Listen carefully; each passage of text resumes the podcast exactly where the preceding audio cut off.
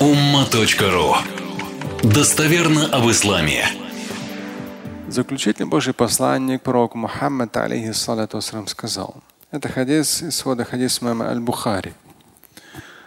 بلغوا عني ولو آية وحدثوا عن بني إسرائيل ولا حرج ومن كذب علي متعمدا فليتبوأ مقعده من النار Баллигу, то есть передавайте, доводите до сведения других. От меня валяв ая, хотя бы одно ая в данном случае ученые комментировали как в общем. Не просто аят Корана, а ая как знамение. Подразумевает аят, либо хадис. То есть передавайте, доводите до сведения других. И то, что вы будете передавать отдельно уже, если взять категорию Исраилият, притчи людей Писания, особенно много мудрых притч у иудейского народа, да, у иудеев. То есть, если вы будете передавать притчи людей Писания, мудрые, в этом никакого греха нет. Но это, безусловно, отдельно. Аят – это аят. Сура – номер аят. Хадис – это хадис. Свод хадисов – что, чего, как, номер хадиса и лучше, если степень достоверности.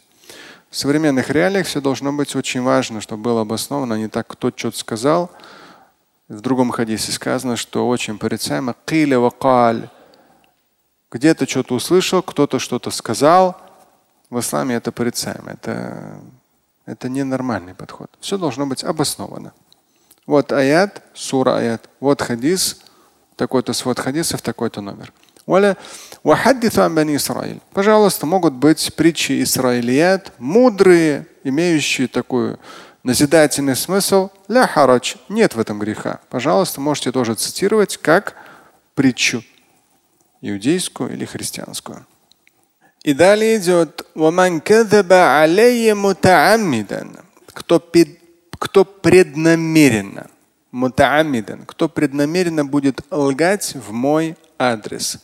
То есть, да, безусловно, когда человек непреднамеренно говорит то, что является ложью или чем-то недостоверным в адрес пророка Мухаммада, алейхиссалам, либо от его имени, это, если он непреднамеренно, да, это плохо, но в реалиях интернета – любая нездоровая информация может за счет вирусного распространения распространиться. И он там вроде как непреднамеренно написал, что пророк Мухаммад сказал.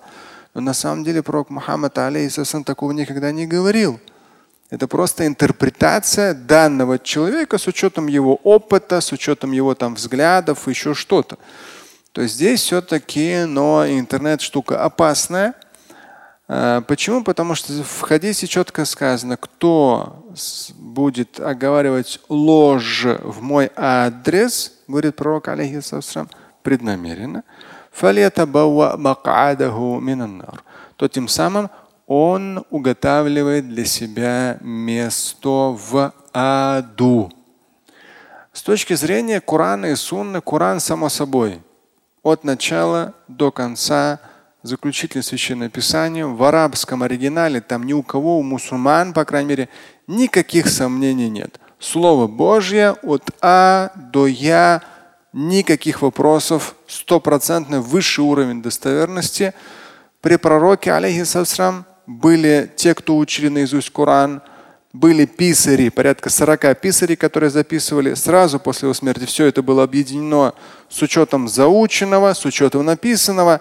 В Коране вообще никаких вопросов. Но и в сунне, с учетом в том числе такого рода хадисов, что это адское наказание, в сунне очень четко тоже была глобальная проработка, особенно первые десятилетия и столетия достоверности сунны каждого хадиса, степень достоверности, все нюансы прорабатывались.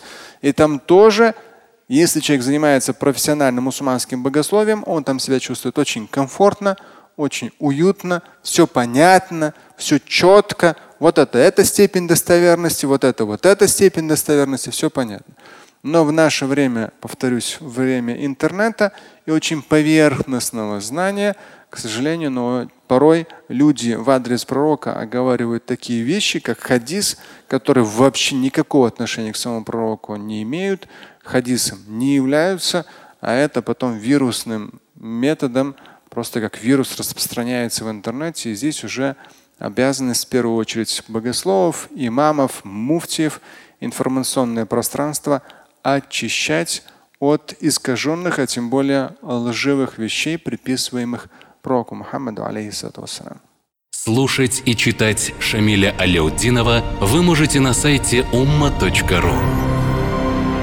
Стать участником семинара Шамиля Аляутдинова вы можете на сайте триллионер.life.